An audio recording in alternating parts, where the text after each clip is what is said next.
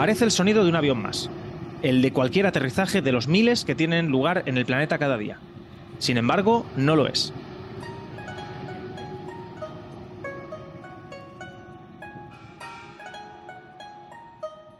Es el avión de la compañía ITA que llevó el viernes pasado al Papa Francisco a Mongolia.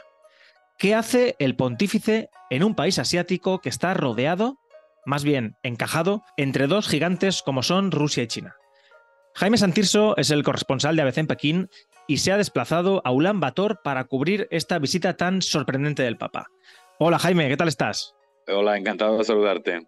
Lo primero, por ir de lo más general a lo más específico e intentar entender un poco más este viaje. Eh, ¿Por qué va el Papa a Mongolia? Bien, la visita del Papa a Mongolia, que en apariencia mmm, puede parecer sorprendente, en realidad cumple dos propósitos simultáneos eh, que son bastante importantes.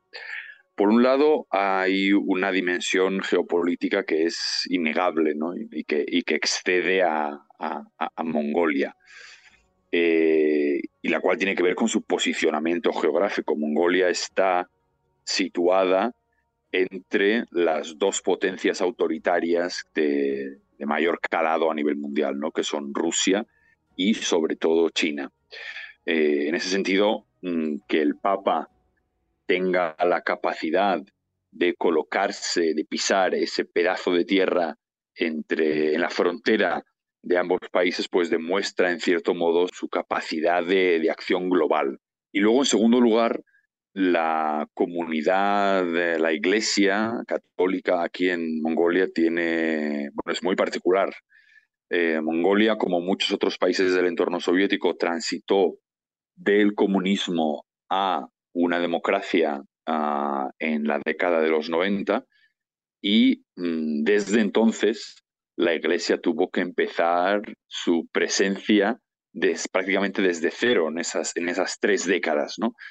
Y el resultado es una comunidad católica muy pequeña, son apenas ocho parroquias y menos de 1.400 fieles, exactamente 1.394, y eso crea un espacio muy particular, ¿no? En el que la, gente con la que yo estaba hablando aquí estos días, misioneros, fieles, suele repetir esta idea de que la mejor manera de hacerse una aproximación de cómo es la, realidad católica aquí es leer la carta de los, los hechos de los apóstoles que narran las primeras comunidades cristianas.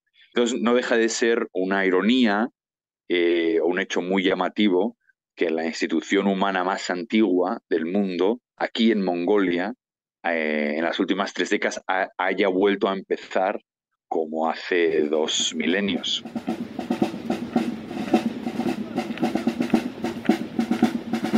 Jaime, esto que escuchamos de fondo es el, desfile en el exterior del, Parlamento de Ulan Bator que han preparado para recibir al, Papa. El vídeo está en, la web en abc.es. Como decías, Mongolia es un país fascinante porque supone una especie de isla democrática entre dos potencias que, bueno, no son demasiado amantes de, las urnas, como son China y Rusia.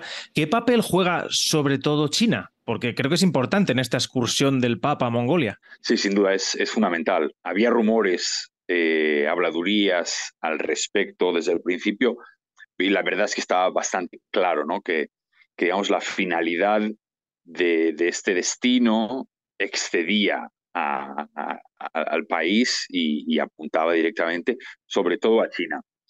Uh, el Vaticano y el Partido Comunista tienen una relación muy particular. En 1957 rompieron relaciones y, y después de décadas de aislamiento realmente no se recuperaron o no hubo una toma uh, oficial de contacto hasta 2018, cuando alcanzaron un acuerdo para el nombramiento de obispos. Este es un acuerdo que sentaba las bases de esa nueva relación y que se ha renovado dos veces por plazos de dos años, en la última vez a finales del año pasado, pese a que desde el Vaticano uh, han sido muy transparentes a la hora de quejarse, eh, señalando que, desde el lado chino no se están cumpliendo las, los acuerdos. ¿no? Aún así, ese acuerdo se ha renovado porque desde el Vaticano y especialmente desde, desde el nombramiento del Papa Francisco hay una voluntad muy clara de mejorar esas relaciones y de lograr un mayor acceso eh, y una mayor comunicación con los fieles en el país.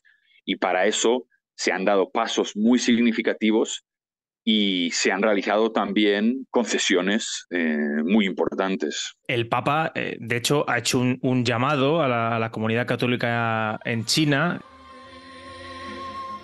Lo estamos escuchando de fondo, la, misa, una misa que ha tenido lugar en un, en un pabellón polideportivo de Ulan que se suele utilizar para jugar al, al hockey hielo. Eh, ¿Qué ha dicho el Papa, Jaime? Y sobre todo, ¿qué lectura tiene, tiene e, ese llamado? Exacto, esa, mención final, cuando la misa ya prácticamente había acabado y solo faltaba hacer, eh, digamos, que él ofreciera su, bendición, se ha acercado a los obispos de, Hong Kong y junto a ellos ha querido hacer, lo ha llamado un, un, llamado especial al pueblo chino, en el que ha dicho que, que sigamos adelante y les ha conminado a ser cristianos y ciudadanos honestos. Y esta distinción eh, es muy importante porque supone, bueno, supone por un lado mm, explicitar la voluntad de seguir avanzando en esa relación con, con el Partido Comunista, pero también supone hacerlo de una manera en la que se deja claro que no se pretende desafiar el orden político del país, ¿no? Un poco como, como, como Dios y el César, ¿no? Pues eh, los, católicos en China deben de ser católicos, por un lado, y, al mismo tiempo ciudadanos. Yo creo que ese llamado esconde una, un cierto equilibrismo moral, ¿no? porque es realmente complicado pretender simultanear una vida mm, de acuerdo a los principios cristianos y al mismo tiempo pedir a estos fieles que, acepten un marco político autoritario en el que es un hecho los individuos carecen de libertad. Entonces yo creo que en, ese, en, ese, en ese sentido eh, el Papa está dando pasos para profundizar la relación con China, pasos además sustanciales en los que quizá se esté excediendo y está asumiendo más, más compromisos de los que quizá sería razonable, que es en realidad el mismo itinerario que han seguido las, los gobiernos y las empresas multinacionales occidentales eh, que han a lo largo de las últimas décadas, desde los 70, cuando China se incorporó a la comunidad internacional y construyeron una relación a base de cesiones que además también entonces bien intencionado, ¿no? Con ese relato liberal de que una mayor, un mayor nivel económico sin duda se traduciría en una democratización y que es un relato que realmente está, está extinguido, ¿no? Entonces, en ese sentido, estamos viendo de una manera, de una manera muy clara cómo mm, el Papa está, está dando pasos en, ese, en, ese mismo, en esa misma dirección. Jaime, leyendo tus crónicas eh, eh, estos días, estos tres o cuatro días que has estado en Mongolia, eh, llama sobre todo la atención lo que contabas, ¿no? De esa comunidad católica tan particular donde solo hay 1.394 ciudadanos católicos y ocho parroquias. Tú has estado con algunos de ellos, como por ejemplo Subda, que es la primera mujer en contraer matrimonio por la Iglesia en toda, en toda la historia del país. Vamos a escucharla. Oh, I think it's very great, grateful and very surprising uh, meeting in my life because I choosing the Catholic.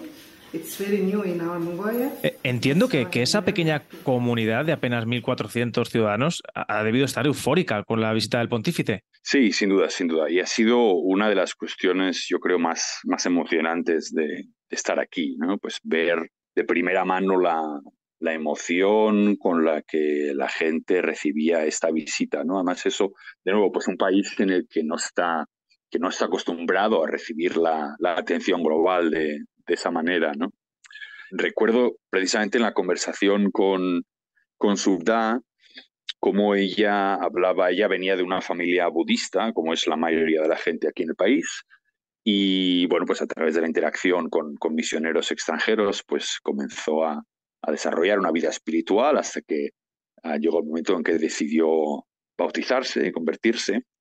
Y ella hacía hincapié en que para ella era, era muy importante combinar la tradición mongola con, mm, con el, el, cristianismo y ese modo de vida, ¿no? Y que, bueno, ella era algo que, había conseguido hacer ¿no? y que era muy importante para sus padres ¿no? Eh, respetarlo y al mismo tiempo eh, ser algo que pudiera transmitir a sus, a sus tres hijos, que son, que son niños que han sido bautizados de bebés y que han crecido ya como mongoles y católicos, lo cual es realmente una, una identidad ah, nueva, ¿no? ¿Y cómo es la convivencia religiosa en, en, Mongolia? Por ejemplo, el Papa tuvo un acto en el que se, se reunió con, con, 12 representantes de otras religiones.